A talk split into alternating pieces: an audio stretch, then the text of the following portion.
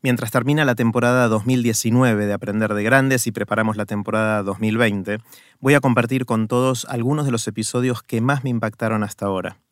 Los volví a escuchar y, como suele pasar con estas cosas, escuché cosas distintas de las que recuerdo de cuando los grabamos. Sentí algo parecido a cuando vuelvo a leer un libro. Por otro lado, cuando publicamos estos episodios originalmente, lo hicimos en partes.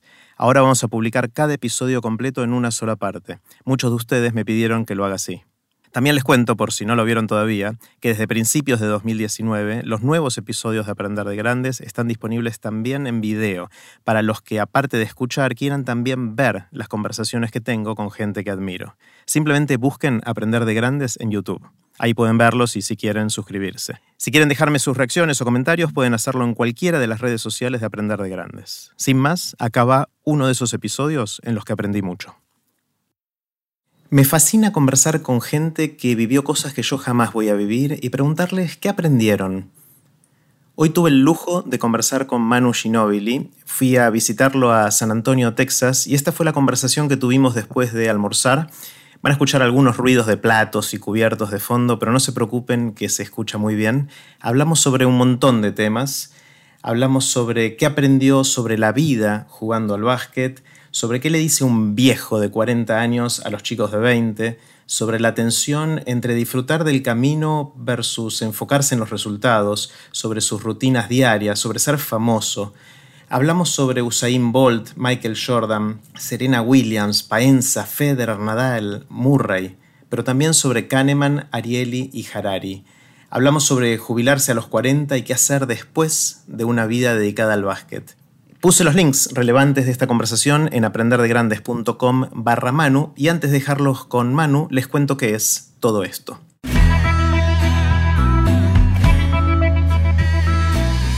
Esto es Aprender de Grandes, el podcast donde comparto lo que aprendo mientras intento aprender durante toda la vida y lo que converso con gente que admiro. Quiero contarles de un nuevo proyecto que vengo preparando hace mucho tiempo y que ahora estoy listo para lanzar. Se llama Experiencia Aprender de Grandes y es un lugar en el que vamos a seguir aprendiendo juntos, ojalá, durante toda la vida.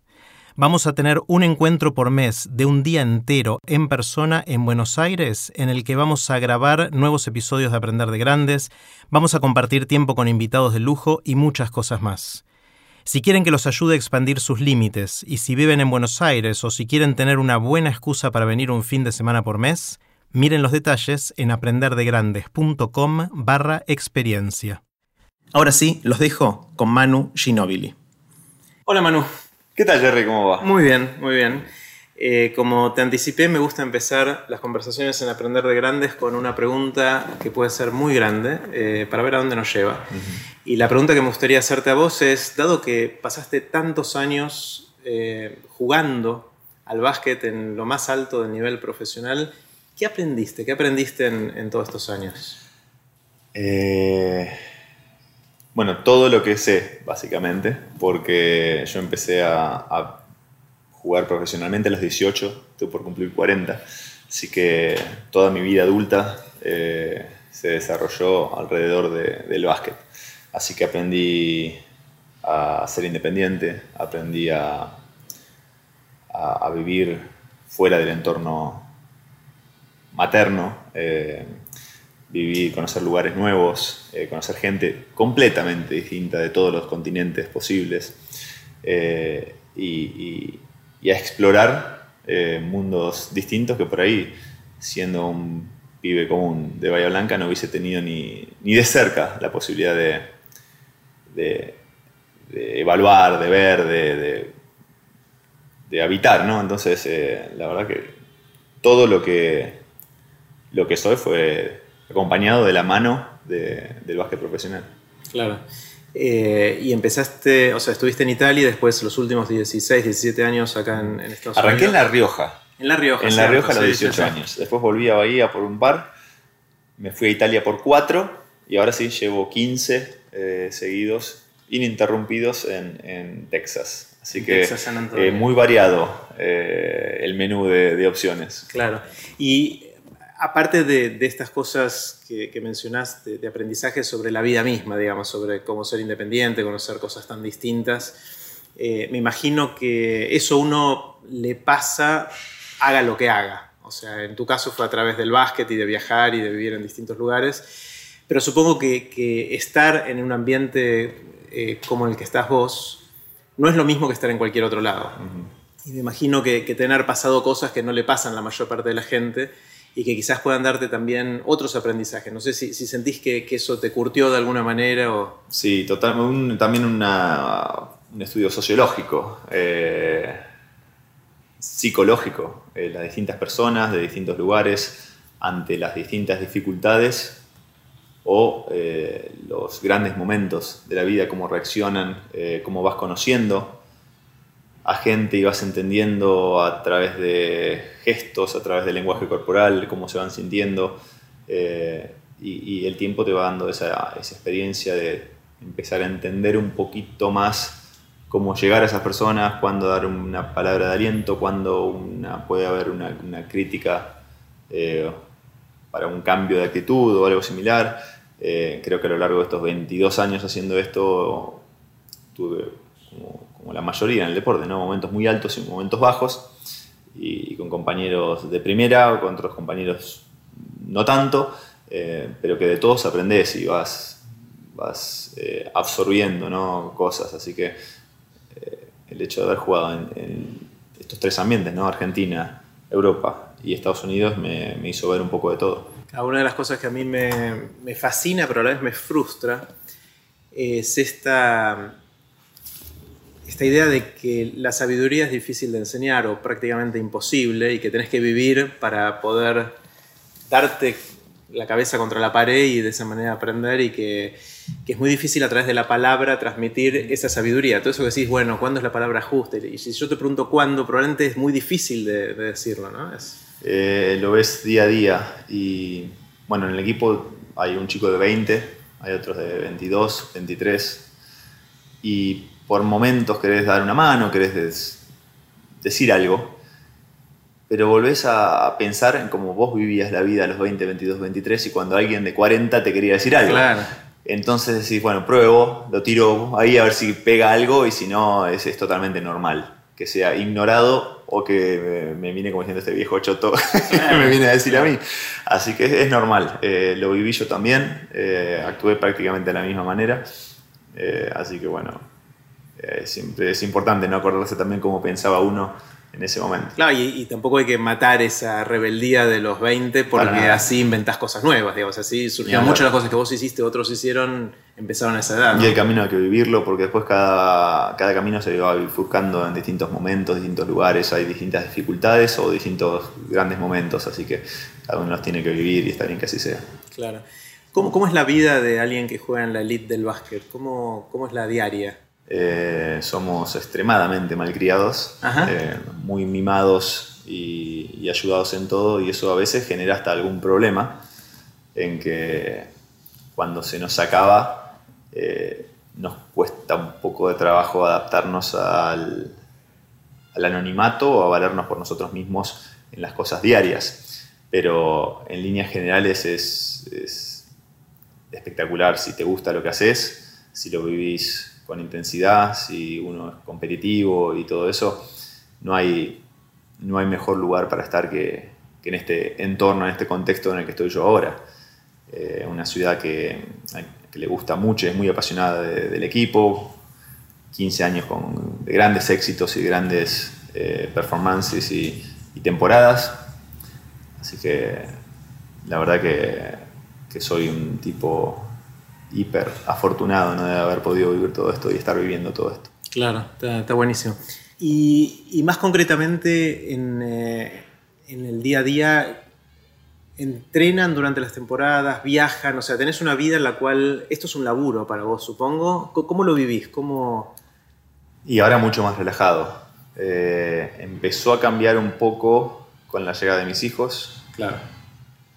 Se incrementó eh, cuando empecé a notar que no era el mismo, que ya mi, mi rendimiento no era el que yo estaba acostumbrado a tener y que no podía seguir siendo tan exigente conmigo mismo porque si no le iba a pasar mal. Eh, entonces ahí es cuando me empecé a tranquilizar del todo, disfrutar más otras cosas del día a día. Antes te diría que prácticamente disfrutaba solamente el resultado final. Eh, y si no era el que yo pretendía, terminaba amargado. Entonces, en estos últimos 6, 7 años que empezó a darse este cambio, empecé a tomármelo más liviano.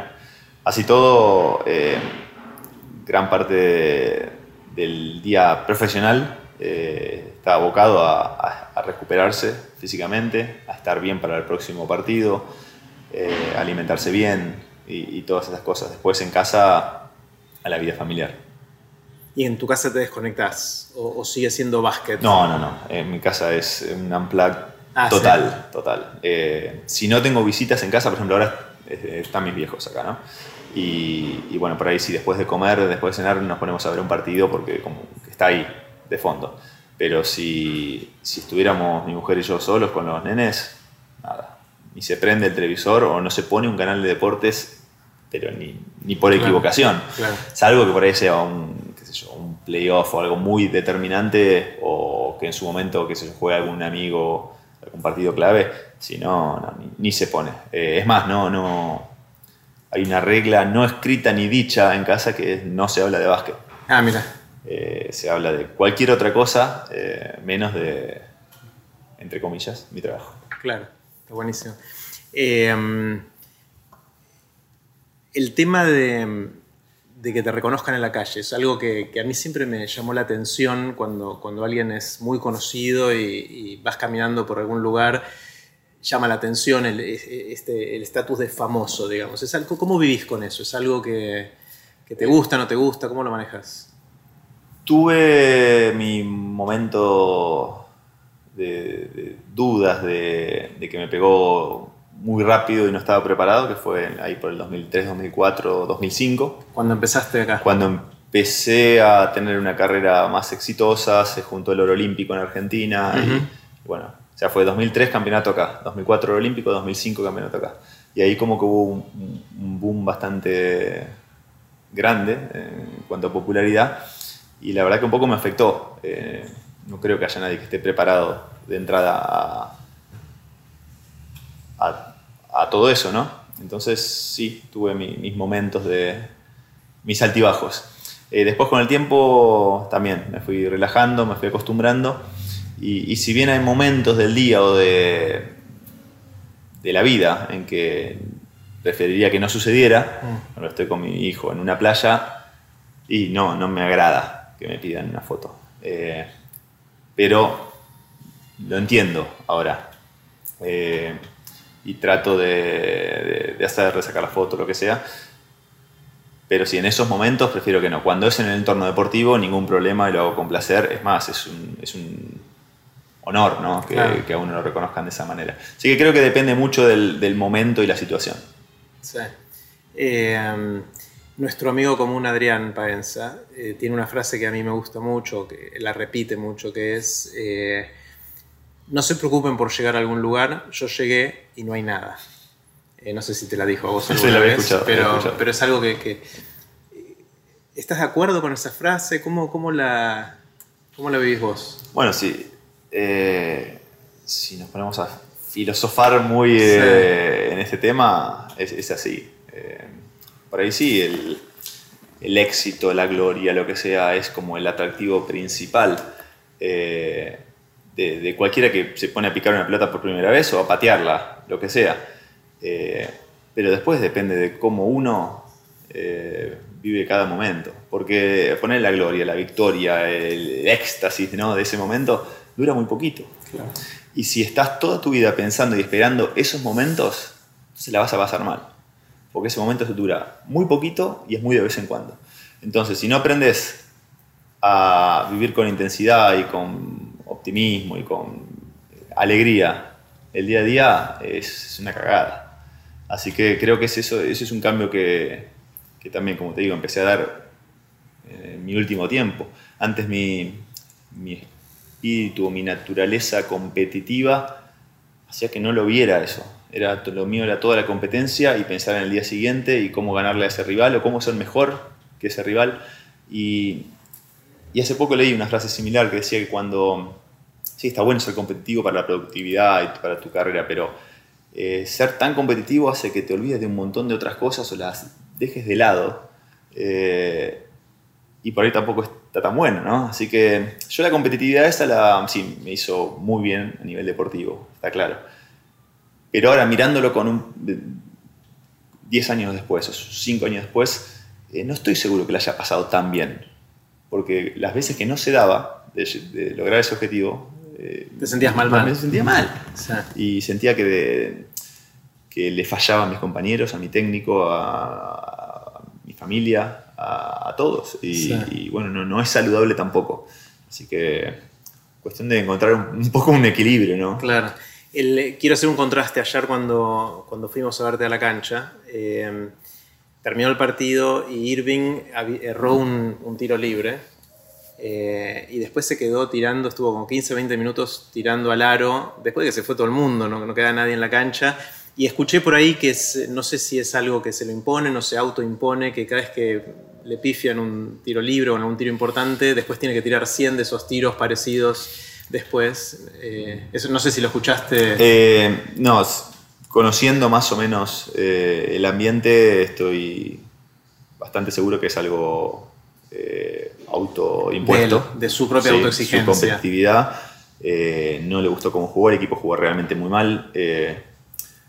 avergonzados en cierto modo por, cómo jugar y por haber perdido así, entonces él se autocastigó, ponele, yendo a, a tirar, ¿no? quedándose como para que no se repitiera.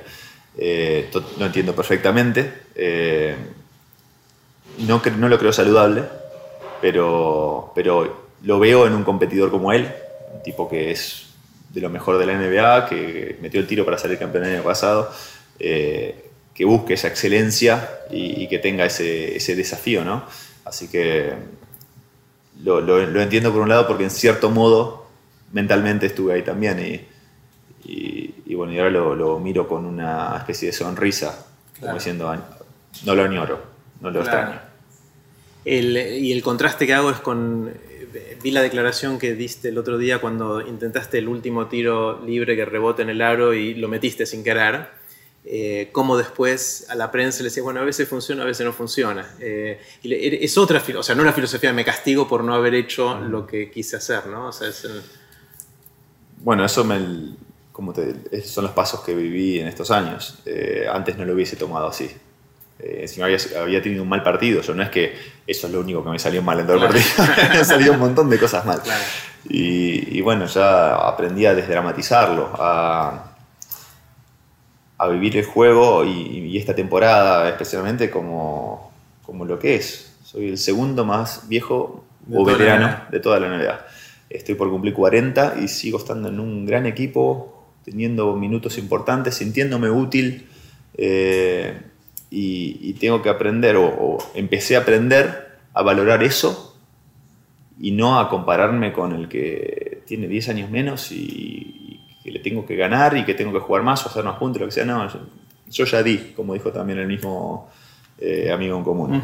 Eh, ya lo viví, todo eso ya lo hice. Ahora estoy en otra etapa de mi vida, ahora quiero disfrutar el camino es una frase trillada, pero que nunca más eh, ajustada a la realidad en mi caso, ¿no? Eh, el día a día. Eh, es más, toda mi vida, durante la temporada, no veía la hora que llegaron los playoffs. Como diciendo, faltan 20 partidos todavía. Ahora. Estás disfrutando cada partido. Si dura 20 partidos más, estoy bien. Es más, faltan 10 ahora. Decís, uh, ya termino, ya llegan los playoffs, se acaba. Así que estoy completamente en un momento de mi, carrera deportiva sobre todo y vida distinto. Es interesante pues se da una pequeña paradoja ahí, que es esencialmente lo que venimos diciendo. Por un lado, uno dice el secreto está en poder disfrutar cada momento y de que no sea esa... De, no poner toda la energía en el logro, porque el logro es efímero, no es muy frecuente, todo lo que decías antes. Eh, pero por otro lado, si uno pone en el disfrute del momento todo el foco, para irnos al otro extremo, Irving no se hubiese quedado tirando los, los tiros libres y no hubiese mejorado en su próximo partido. Hay, hay como una tensión ahí. Totalmente, y es constante. Eh, yo también entiendo que si por ahí no hubiese sido lo competitivo que siempre fui, no hubiese llegado a tener este presente. Ahora, hay que poner en la balanza también, ¿para qué quiero este presente si, no, si lo sufrí hasta este momento? Entonces tenés que decir, bueno, prefiero vivir estos 15 años con una sonrisa, relajado, tranquilo y, después siendo uno más, eh, sin haber ganado lo que gané o sin tener el presente que tengo, o no. Así que creo que depende de cada uno, ¿no? Cada uno se hace su camino y cada uno vive la vida como, como le sale, no como quiere, como le sale en ese momento. Y después, bueno, va aprendiendo y después ya de más grande podés empezar a tomar otras decisiones. Pero sí, sí, entiendo que, eh, que con esta mentalidad a los 20 años yo no hubiese llegado a lo que, a lo que llegué ahora, por eso me pasa ahora a los 40 y, no me pasó antes. y coincide con tus hijos, la llegada de tus hijos quizás, no sé si es, si es causa de esto o simplemente coincidencia. Sí, es lo que a veces pienso, no sé si, si empezó a revertirse a través de, mi hijo, de mis hijos o si eh, fue primero el tema del calo eh, de rendimiento y, y de dejar de un poco de sufrirlo por momentos o los dos de la mano. Eh, pero que vinieron en un muy buen momento, eso seguro. Pensando en la gente que, nos, quizás nos está escuchando y que está pensando en cómo dedicar la energía de su vida, quizás gente que está ahora entre los 20, los 30 y está enfocándose en algo, eh, ¿qué, les dirías respecto a, a, este balance entre disfrutar versus los objetivos? Ahora está toda esta discusión que la gente más joven solo le importa el disfrute del momento y que, que no puede posponer la gratificación en, pos de alguna otra cosa de, crecimiento. ¿Cómo, lo, ¿Cómo, le dirías a alguien joven que está empezando a transitar este camino qué, qué, hacer o qué aprendiste?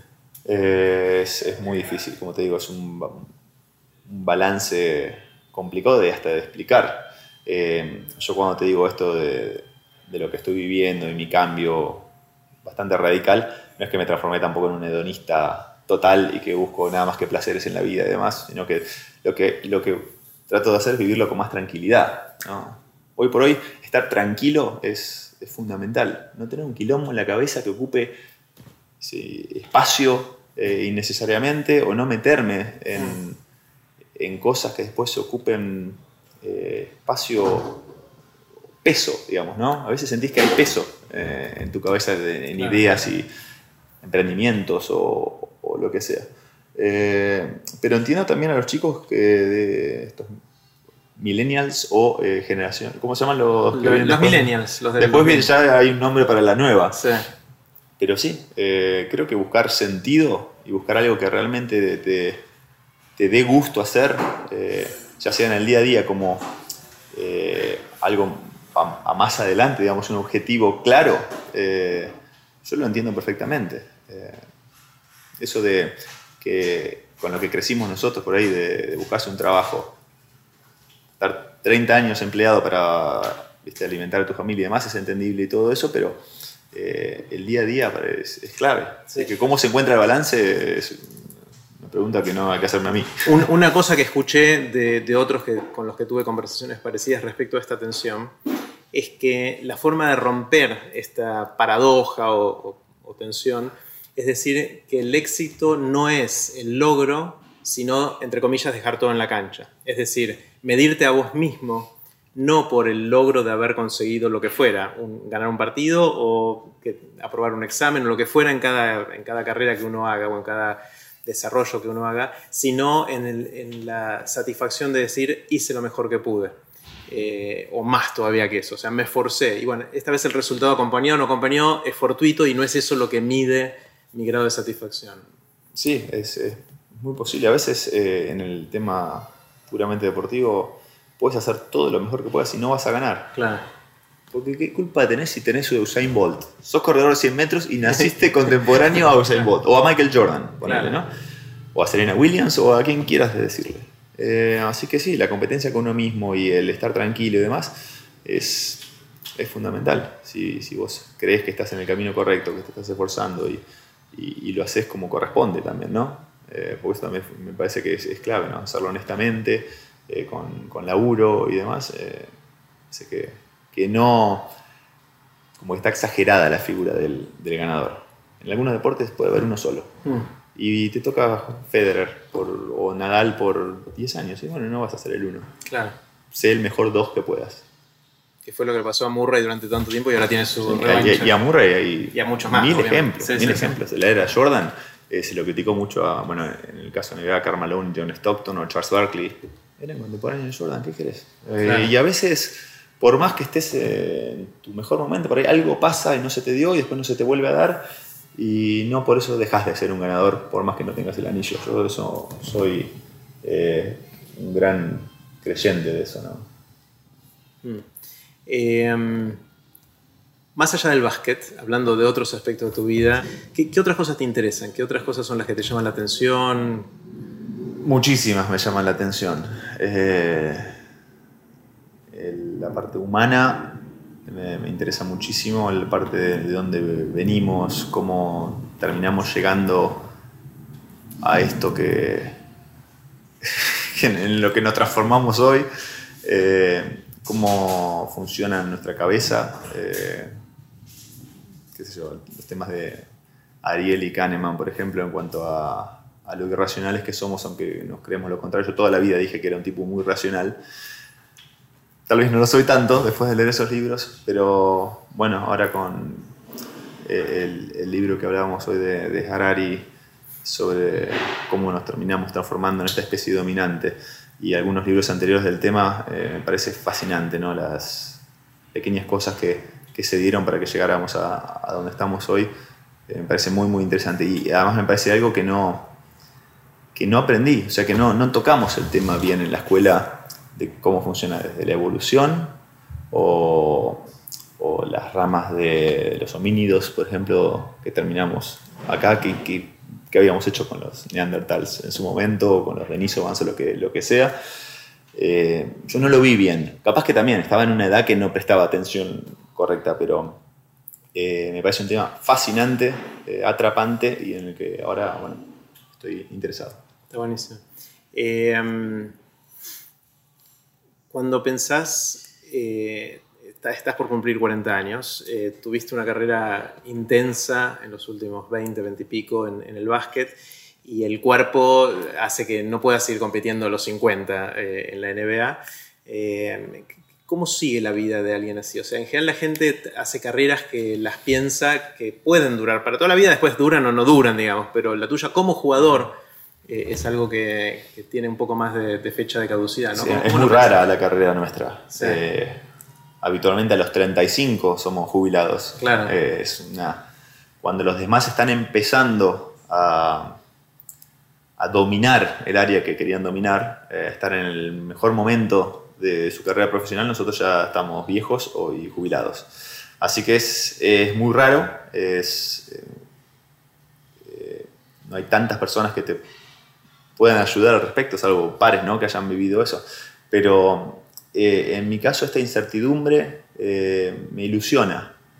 Eh, por momentos sí me, me- me asusta un poquito, decir qué voy a hacer o, o si voy a poder reemplazar lo que teóricamente uno necesita, que es esa adrenalina, ¿no? esa pasión, con algo externo, cuando lo hice toda mi vida. Pero la verdad que, que estoy muy ilusionado de, de poder tener tiempo eh, en mano. Es algo que no tuve nunca, Claro. solo- o sea, por momentos o sea, limitados, pero un mes acá, dos meses acá. Pero tener tiempo a disposición creo que es lo que todos apuntaríamos a tener. Es muy finito lo que tenemos nosotros de tiempo en este mundo, así que que yo a los 40 lo tenga casi limitado y, y sin la necesidad de ir a buscar recursos como para eh, bancarme y bancar a mi familia, es una unidad, es una unidad, es una oportunidad muy única que tengo. Y bueno, eh, tengo mucha curiosidad y la quiero experimentar. Eh, así que por dos o tres años o lo que pueda, quiero tener ese tiempo. Quiero experimentar cosas, quiero viajar, quiero disfrutar cosas que no pude hacer antes. Si puedo seguir haciéndolo, perfecto. Si no, bueno, eh, no tengo dudas que encontraré algo que me apasione porque, como te digo, soy muy curioso y hay temas de muchos ámbitos distintos que me pueden llegar a, a interesar. Eh, pero no me quiero comprometer con nada porque esa incertidumbre hoy por hoy me, me entusiasma. Claro, ahí es un momento de apertura, no de cerrar, Claro, sino de, abrir. decir, bueno, tengo un montón de cartas. Sí, a veces es verdad que, que tener muchas opciones genera un poquito de, ansiedad. Eh, pero bueno, la, quiero vivir por un tiempo después. Sí, tampoco tenés apuro. O sea que no, no tengo apuro para nada. Eh, pero, pero es linda esa sensación, a mí me, encanta. el lujo y el privilegio es enorme. Y también las presiones de afuera. Claro. Así, ¿cómo no vas a hacer nada? Bueno, inicialmente no quiero hacer nada. Si, si, vos le preguntás a cualquier tipo que tiene un trabajo de, de 9 a 5, ¿qué quiere hacer? Eh, la mayoría se quiere ir a mierda, quiere hacer otra cosa. Seguir un hobby o, leer más o viajar más o estar con su pareja más o lo que sea. Bueno, yo inicialmente lo quiero hacer, lo voy a hacer. Eh, si realmente después necesito eh, sentirme productivo en algo si más, más preciso y demás, bueno, lo hago. Pero, inicialmente lo quiero explorar, explorar a ver si, si, puedo o no. Está genial. Em, tengo una larga serie de preguntas que quiero hacerte y cada una de esas va a abrir pequeñas ventanitas que seguramente nos llevará a distintos lugares. Eh, y quiero empezar por la siguiente. Eh, esto es algo que también, de hecho, hablamos mucho con, Adrián Paenza hace muchos años y ahora lo estoy haciendo, en, eh, le estoy preguntando a la gente con la que converso en Aprender de Grandes, pues me, interesa. Suponemos hacer un pequeño juego. Suponete que alguien inventa la máquina del tiempo y te permite viajar a la fecha y al lugar que vos quieras, pero como es alguien un poco marrete, te deja un solo viaje. Y es un viaje de ida y vuelta. Vas a ir, vas a volver, estás de vuelta acá, después de no sé, de un, de un tiempo, no importa cuánto. La pregunta es, ¿Irías al pasado o al futuro? Bueno, creo que ahí eh, es la clave, que es uno solo. Si era algunas opciones, por ahí me daría curiosidad llegar, ver cómo es un brachiosaurio en vivo y volverme y volver a, no sé, ver otra cosa. Pero si es a, estar, ay, ni hablar si es a quedarme. Claro. Si es a quedarme hoy o en 100 años, porque nunca se vivió mejor que hoy, eso está claro. Eh, un viaje de ida y vuelta. Pero de ida y vuelta, sí, creo que mil años eh, en el futuro. En el futuro. Sí, mil años. Al 3017. Está bien. A ver qué pasa. ¿Por qué? A ver qué hay. ¿Es por curiosidad o por.? Si seguimos estando, estando acá, si ¿cómo? Eh, ¿Cómo solucionamos los problemas que estábamos viviendo mil años antes, digamos, en el 2017? Creo que es algo que no. Lo demás, más o menos sabemos qué pasó. ¿Querés ir al. qué sé yo? ¿Tenés alguna duda y demás? Bueno, más o menos sabemos. En todas las épocas de hace 4 mil millones de años atrás sabemos qué pasó. Y más atrás también. Eh, pero qué va a pasar en mil no lo sabe nadie. En 100 te diría que no sabe nadie, pero bueno, se me ocurrió a mil. Así que a ver si seguimos estando por acá, que cómo solucionamos nuestros problemas, el, tema energético, climático. Eh, etcétera. Así que sí, creo que iría para adelante. El, a mí mi miedo con mil eh, es que tengo miedo de llegar a un lugar de no entender qué es lo que está pasando, de no poder ni siquiera conceptualizar lo que veo, lo que siento. O sea, es tanto lo que sospecho que va a cambiar, no sé en qué dirección. Eh, y, creo que todas esas si te agarra un ataque de pánico, volvés el botoncito. sí, vuelve para atrás. Back, back, back, ya, sí, sí, para atrás. Undo. Eh, no, el, y yo siento que los, los, problemas que decís de la energía, digamos, todos los, los, grandes problemas que tenemos hoy son temas de las próximas décadas, a lo sumo 100 años. Que dentro de mil es tan lejano que van a pasar. Ni sabemos qué problemas va a haber. Claro, o sea, es. Eh, eh me, suena ¿100 sería tu número? 50. Eh, ¿Sabes que fui y volví? Eh, con Adrián siempre decimos de, que queríamos al futuro y que, eh, es más, en las conversaciones con Adrián Paenza decimos que no entendemos a la gente que dice que iría al pasado por este mismo argumento que vos das. De, que el pasado, bueno, está bien, faltan algunos detalles, no tenemos toda la película completa, pero más o menos sabemos qué es lo que pasó. y en cambio el futuro está todo por verse. La duda que me empezó a surgir al hacer esta pregunta de otra gente que me menciona el pasado como su opción, pero su opción obvia, y gente que yo respeto mucho, que de repente me, dice, no, ni en pedo voy al futuro, voy al pasado, es que hay varias cosas, pero uno de los argumentos que a mí me pegó fuerte es que ir al futuro te puede quitar algo importante de tu motor de vida actual. Es decir, hoy todo lo que hacemos tiene que ver con la incertidumbre del futuro. O sea, si vos vas al futuro y sabés cómo va a ser la película, en el caso extremo, sabés cuándo te vas a morir, ponele, para ponerlo en algo bien concreto y, es seguro que es eso y el futuro está escrito, suponete, y, vos lo viste y ves que te vas a morir dentro de 20 años, o 30 años, o 100 años, es muy distinto las decisiones que vas a tomar hoy sobre tu vida que sin tener esa información. Y no me queda claro si la quiero tener o no. Bueno, en el caso de Mil, ya nadie va a saber ni quién fui, ni, va a quedar registro de cuándo viví, creo. Bueno, si algún registro va a quedar con el tema Internet, si es que sigue existiendo las bases de datos como las conocemos hoy. Eh, pero sí, es un tema lindo para, con el que jugar, ¿no? Este debate. Sí. Eh, sí, y creo que también es interesante porque define un poco el perfil de la gente. Viste que siempre decimos es introvertido, es extrovertido, es creativo, es menos creativo. No sé, hay, distintas etiquetas que le ponemos a los temperamentos y a los perfiles de la gente. Y de repente el, hecho de, alguien que está más ansioso por el pasado o por el futuro es como que otra dimensión que no había explorado hasta ahora y me parece que es interesante para caracterizar temperamentos. ¿no? Sí, y, es también interesante eh, el solo hecho de charlarlo, ¿no? Obvio, sí, sí. sí. El que dice el pasado, ¿a dónde querría ir y por qué? ¿qué, le gustaría ver? Eh, lo mismo con el futuro, así que sí, está bueno. Sí, Hay gente que dice que quiere ir a ver cuando nació, por ejemplo. El momento de su propio nacimiento. Como, no sé qué, podría cambiarle a uno, pues es un parto, digamos. Creo que ir a un eh, momento puntual sería un embole si vos pudieras, o al, menos hacer un fast forward ahí en algún momento, decir, eh, qué sé yo, ver un periodo. Un rango, claro. Porque si, si quiero ver el, no sé, cuando pasó tal revolución o, lo que sea, sí, si estás ahí un día entero, no la ves pasar la revolución. No, la revolución es un periodo, claro, lo que sea, o, o, ver lo que sea. Así que, bueno, creo que si tuviera eh, con todo remoto estaría muy divertido, eso seguro. Eh, y hacer, hacer zapping entre distintas épocas está, buenísimo. Em, hay cosas, ya de hecho hablamos de algunas, pero hay cosas, viste, que a, medida que pasa el tiempo uno cambia de opinión. Que tenés alguna opinión formada sobre algo y pasa el tiempo y, y opinás distinto. Me contaste en cómo tomás tu laburo, entre comillas, o sea, el, deporte y, y, la exigencia y cómo lo vivís. ¿En qué otras cosas te pasó eso? Eh, ¿En qué otra cosa me pasó? Bueno, por ejemplo, el calentamiento global. A ver. no, no te digo que no. O sea, sé que hay calentamiento global, eso está claro. Eh, las temperaturas están registradas y demás. Pero como que no logro entender cuando se mide en millones de años o cientos de miles de años.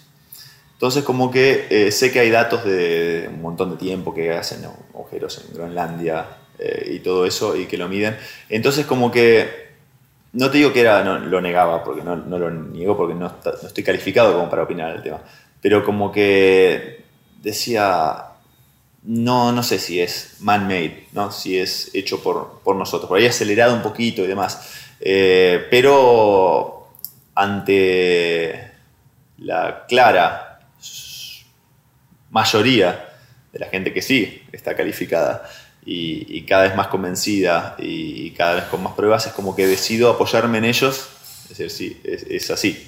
Eh, pero como que no, no, lo no lo entiendo, te diría. No, pero como cuando estamos hablando de cientos de miles de años o millones de años y demás, no me, cuesta entender el tema tiempo y cómo pueden saber que o hacer los cálculos de que somos realmente nosotros. Pero bueno, sí, cambié de opinión porque porque gente que admiro y gente que sé que sabe de todo esto eh, lo afirma contundentemente. Lo que, yo tampoco lo entiendo muy bien, pero entiendo que lo que miden es la concentración de dióxido de carbono en la atmósfera y cómo eso correlaciona con aumentos de temperatura. Y si ves las curvas, que si la medís en periodos muy grandes de centenares de miles de años, pueden tener cambios en distintos momentos por las razones que, fueran.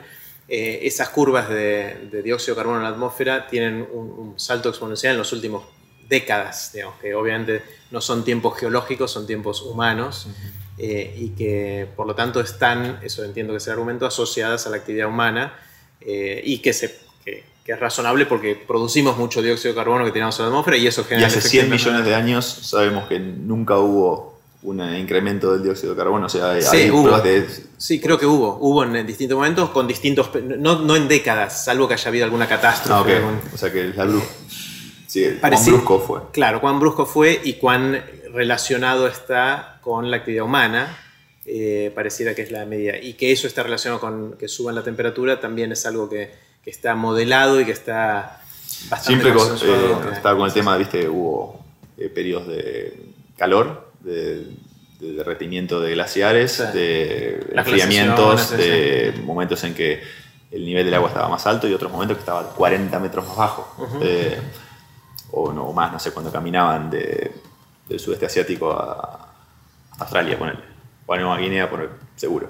Así que como que no podía, eh, y sigo, como te digo, sin poder entenderlo del todo, pero bueno, digo, hay gente que sabe en serio y gente científico que respeto enormemente que lo, lo afirman, entonces digo, Lo voy crees más por principio de autoridad de Exacto. ellos y porque los respetas. y lo que está claro y, y que todos ya lo empiezan a decir como casi como un meme que se va tran- tran- transfiriendo y compartiendo es que el- no tenemos que salvar al planeta, nos tenemos que salvar nosotros. El planeta le va a ir bien. O sea, Ah, no, eso está claro. o sea, el planeta, más agua, menos agua, le da lo mismo, más alta, más baja, y más calor, menos calor, no cambia nada. Los que estamos en juego somos nosotros de alguna manera, y, eh, y es eso lo que, lo que se juega. ¿Qué te sorprende? ¿Qué, qué te asombra? ¿Qué es esas cosas que cuando vas dando vueltas por ahí las ves y dices, wow, no esperaba esto?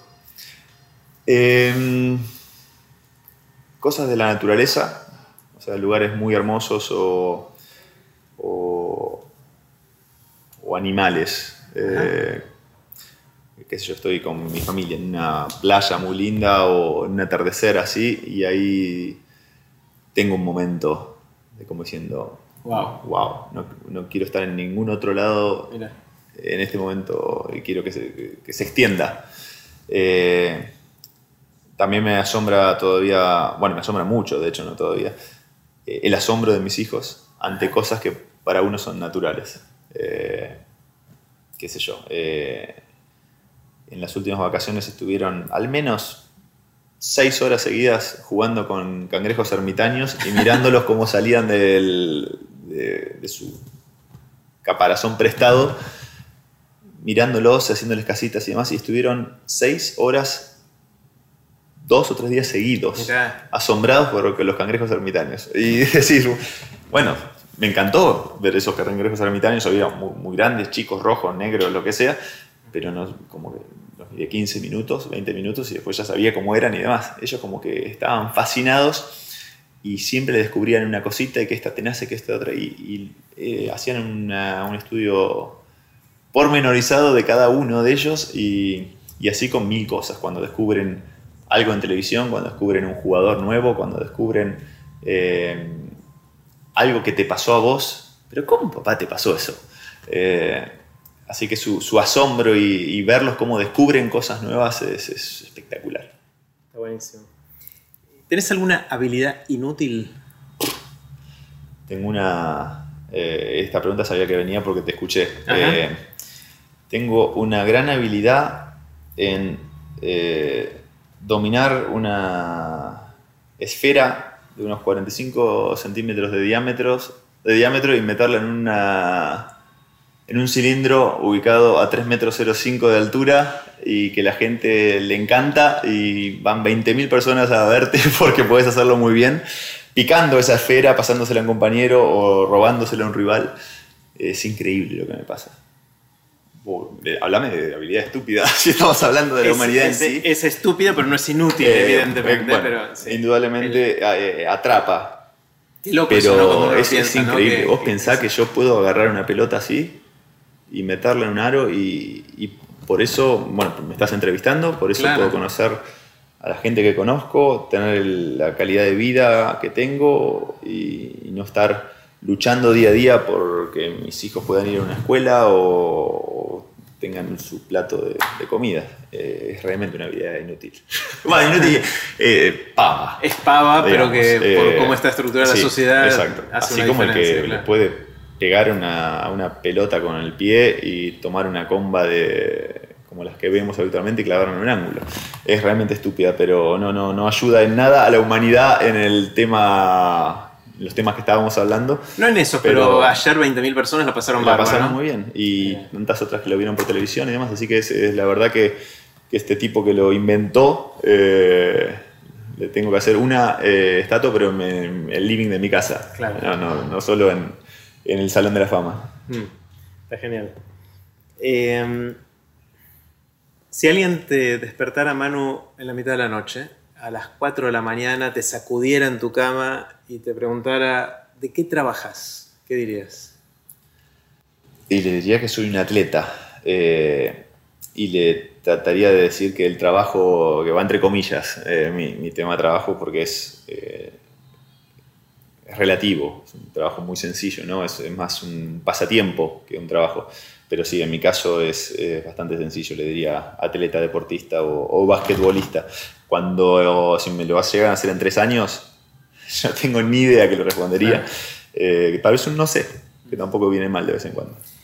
Con esto de, pensar en el futuro y los robots y, la inteligencia artificial y cuántos de nuestros trabajos van a desaparecer, eh, ¿sentís que el deportista es un trabajo que está en vías de extinción o no?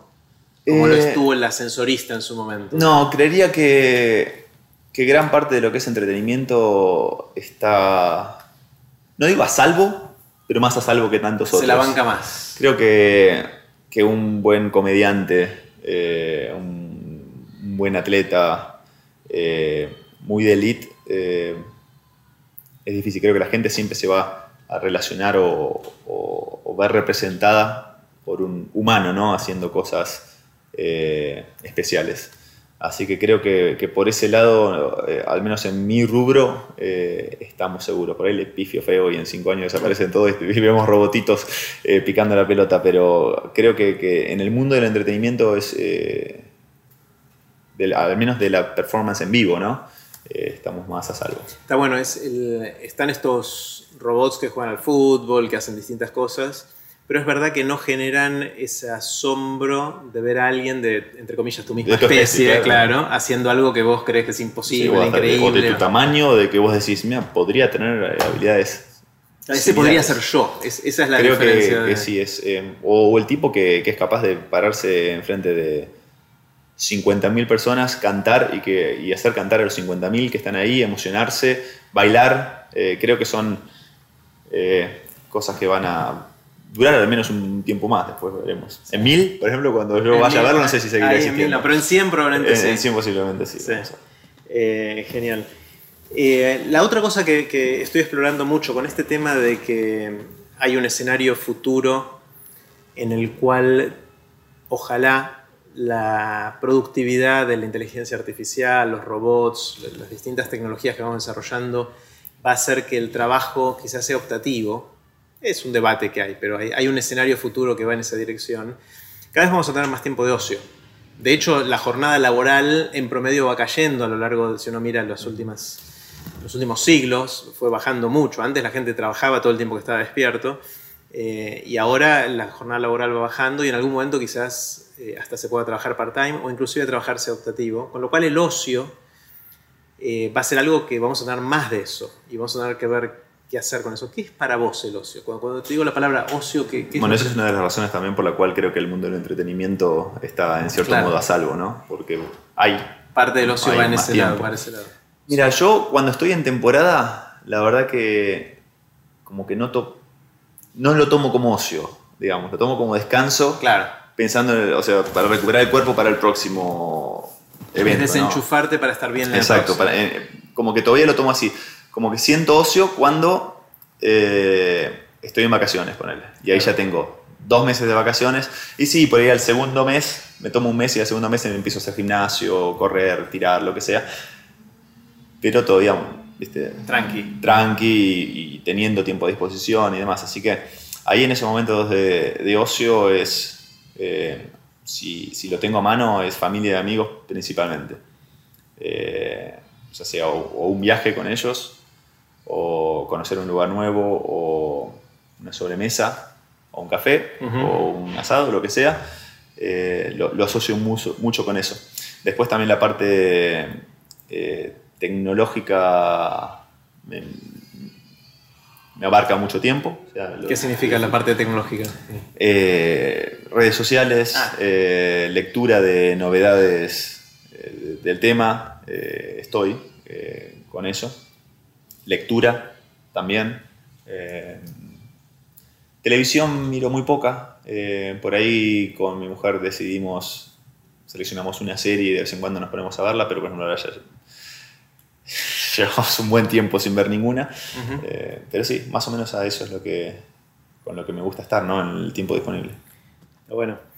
Eh, Viste que muchos tenemos anécdotas personales, que hay la típica situación social, que estás con amigos, estás cenando con familia, con, y, hay algunas historias que se empiezan a repetir, que empezás a contar la misma historia, la contás en distintos lugares porque significa algo para vos, porque funciona socialmente de alguna manera. ¿Tenés alguna anécdota o anécdotas que...? Eh, sí, tengo varias. Eh, bueno, hace poco en mi, en mi blog conté mi, mi encuentro en campo con, con mi ídolo ¿no? de toda la vida, de Michael Jordan, y conté que con toda la ilusión que iba a jugar ese partido, de tal vez defender lo que me defendí y demás, terminé jugando 6 segundos. una, desilusión total. Eh, ¿Qué, pasó? ¿Por qué fueron 6 eh, segundos? Fueron 6 segundos porque, bueno, yo estaba volviendo de una lesión, ¿no? Así que el partido en San Antonio me lo había perdido una semana antes por estar lesionado. Eh, jugaba en Washington en, en, ese momento y era el segundo partido después de que yo ya estaba en condiciones de jugar. Entonces el primer partido juego 5 o 6 minutos, como para ver si estaba bien, me sentí bien, para el día siguiente vamos a Washington contra Michael Jordan, yo ya estaba... ¿Qué año es esto? Eh, 31 de diciembre del 2002. Ah, mira, tenés hasta la fecha. Sí, porque lo escribí hace poquito. 31 eh, de diciembre del 2002, mi primera temporada acá. Y bueno, eh, primer cuarto no entró, pero bueno, era de esperar que no entraba. En el segundo cuarto está por terminar y digo, no, nada, pero bueno, en el segundo tiempo seguramente voy a entrar, pero bueno, faltan 6 segundos, hay una falta, algo así, y me mira al técnico y me dice a la cancha. Y bueno, entro y bueno, Jordan estaba del otro lado, yo en 5 segundos ni, ni, lo crucé, ni le pasé cerca, encima agarré la pelota, la tiré de, campo a campo, no le pegué al aro, nada, bueno. Digo, bueno, en el segundo tiempo, ahora que ya entré, en el segundo tiempo es mi momento. Eh, pasó el tercer cuarto, nada, pasó el cuarto cuarto, terminó el partido, perdimos, no, nada, no hubo contacto alguno, no me acerqué. Estuviste seis segundos en la cancha. Estuve seis segundos en todo el partido. Eh, y bueno, mi técnico ni siquiera lo pensó, obviamente. Así que nada, mi, mi, esperado único partido, porque se iba a retirar contra mi ídolo, fue, duró seis segundos. Así que fue, es una anécdota eh, cómica, pero otra que, también he contado un par de veces es que a los 16 años antes de mi debut en primera, o sea, ya era cuestión de tiempo. Yo sabía que se iba a dar, si no se daba a los 16, se iba a dar eh, dos meses después o a los 17, pero ya se veía venir, que ya estaba en condiciones. Y, pero bueno, se postergaba uno o dos partidos y por ahí uno, un partido en casa, jugando en Bahía, ¿no? en Bahiense del Norte. Eh, faltan tres minutos, un partido de hecho parejo, y ya habían salido casi todos por cinco faltas. Quedábamos dos en el banco. Entonces, cuando sale, el último que por salir por cinco faltas, el entrenador me mira, me va a señalar, y yo ya, listo para saltar a la cancha, y como que a último segundo señaló, señaló, el del lado, ¿no? Entonces digo, uy, bueno, está bien, ya se va a dar más adelante, no importa, qué desilusión, eh, no hay problema. Pero llego a mi casa, me saco el pantalón y no tenía pantalón corto. Entonces, hubiese sido la vergüenza, imagínate, un pibe 16 a punto de debutar. Había en bolas en, en, bolas en la cancha, porque encima se sacaban, eh, los pantalones ya se sacaban con los botones, ¿viste? Claro, Como recanchero, vas, le pegabas el tirón y, quedaban bolas. Así que eh, hubiese sido el papelón más grande de mi vida hasta los 16 años y porque el entrenador no me eligió a mí, zafé. Así que se lo conté a los dos días siguientes. Ahora él la cuenta como que no jugué porque no tenía el pantalón corto bajo, que es mentira.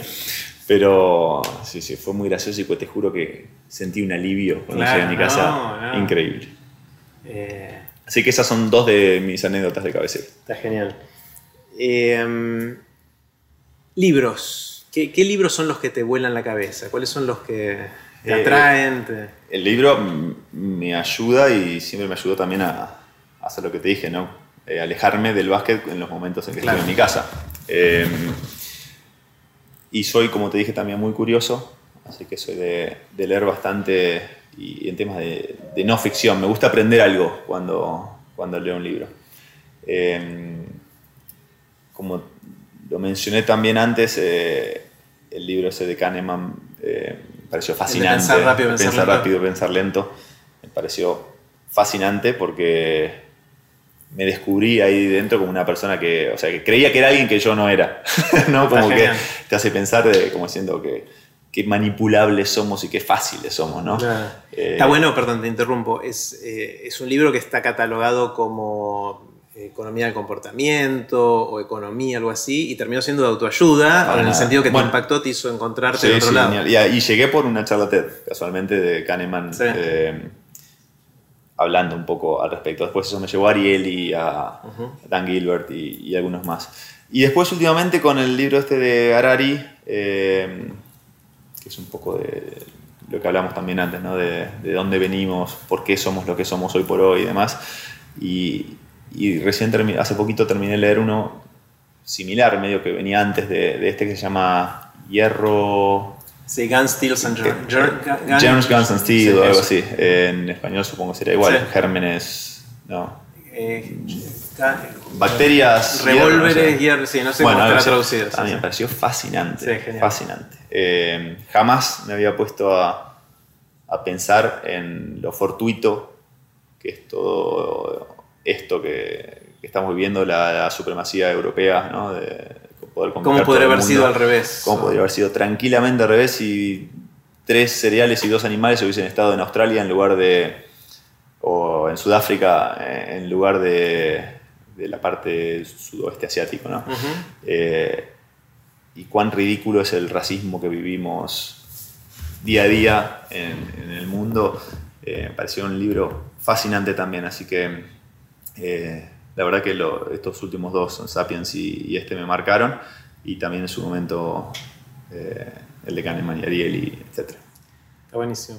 Eh, ¿Lees con tus chicos también o no? Sí, leemos a la noche siempre un capítulo de algo. A veces mi mujer que lee una algo más fantasía y conmigo más de safaris y animales y bueno, echando algo de geografía. Así que eh, sí, y les, gusta que, les lea y que les lea mi mujer. Y de a poquito se van aprendiendo también en la lectura, aunque obviamente están. Eh, son chiquitos. son, no, tienen, no, no, cumplieron siete, así que. Pero vos lo ves de vez en cuando que, agarran y miran y les fascinan los animales y a mí también, entonces tratamos de explorar esa beta. ¿Tenés alguna charla TED favorita? Eh, bueno, de, mm, el, de, TEDx Río de Plata me gustó mucho la de Carmen, creo que era. Sí, Cristian Carmen. La del iPad de, el iPad de Arquímedes. Me pareció espectacular. Es fenómeno. Me pareció espectacular esa charla. Eh, me, encantó eh, lo que vino después de cómo la practicaba, a la, a, la, hija, repitiéndolo. Me pareció muy bueno, pero el, tema en general, ¿no? De cómo llegas a investigar eso, eh, me pareció muy atractivo. Em, hay una charla que habla sobre eh, los récords de, deportivos, que es muy interesante también. Sí, no recuerdo ahora el nombre del orador, pero está buenísimo. Eh, escribió un libro el tipo al respecto, eh, donde habla de, todos creemos que, o que estamos evolucionando, lo digo entre, entre comillas y demás, porque somos cada vez más rápidos, saltamos cada vez más alto pero que en realidad cada uno de esos cambios se debió a algo tecnológico. A una tecnología, las zapatillas. Las zapatillas al ratán en los corredores, a, la, al empuje, ¿no? Donde de donde salen los, los corredores o las canaletas en los nadadores o el traje o lo que sea, que la mayoría de todos esos récords se debe a eso.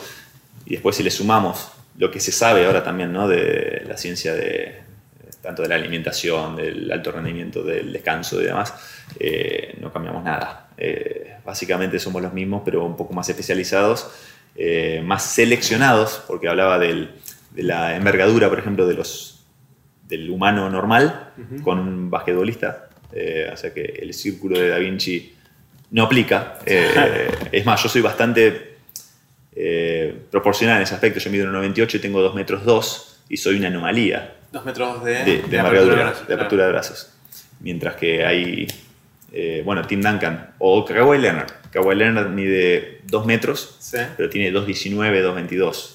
Entonces usted saca una ventaja total. Tiene manos, brazos largos. Brazos y manos largos y espalda y todo. Es una bestia. Entonces eso al momento de agarrar un rebote, de recuperar una pelota o de tirar arriba de alguien, eh, genera una ventaja y eso es genético, obviamente. Es genético, eso no se puede. Se va seleccionando, ¿no? Se van eligiendo los jugadores. Eh, entonces esa charla también me, gustó mucho porque aplica mi, también a mi Te viste identificado y fue relevante para Pero la verdad, con la, creo que es la más vista de la historia de Ken Robinson, es fascinante, es, espectacular esa, esa charla sobre la creatividad y la, escuela. Así que soy eh, asiduo consumidor de charlas Está buenísimo. Muy interesante. Bueno, Manu, eh, para cerrar, eh, obviamente la gente te puede ver en la tele, te puede ver en internet, puede leer tus columnas en La Nación de qué otras maneras puede enterarse de lo que estás haciendo? De ¿Está tu blog? Y ahora mi blog es, eh, bueno, no, es algo que escribo una vez por semana cuando lo siento, cuando tenga ganas. Supongo que cuando me retire lo haré más seguido. Eh, me gusta y como tengo pensado viajar un poco más, es posible que, que empiece a contar algo más de, de lo que me va sucediendo. Eh, pero sí, en mi blog es manuginobili.com y soy bastante más activo en Twitter que, en Instagram, pero bueno, Manu en, en ambos. Eh, así que soy eh, en eso bastante, bastante consistente. Pero creo que si querés ver o conocer algo un poquito distinto a lo que se puede ver en una nota, creo que en, en mi blog se, se, puede ver un poquito mejor. Manu, gracias. Genial conversar con vos. Un placer. Eh, escucho aprender de, grandes y, lo disfruto. Me gustan las charlas, así que es un placer estar acá. Espectacular, gracias. Así terminó la conversación que tuvimos con Manu Ginóbili. Puse los links relevantes en aprenderdegrandes.com barra Manu. Recuerden que pueden suscribirse para no perderse ningún episodio de Aprender de Grandes en aprenderdegrandes.com. Los espero en el próximo episodio de Aprender de Grandes, cuando les cuente lo que aprendo en mis intentos por seguir aprendiendo durante toda la vida y en las conversaciones que tengo con gente que admiro. Chau.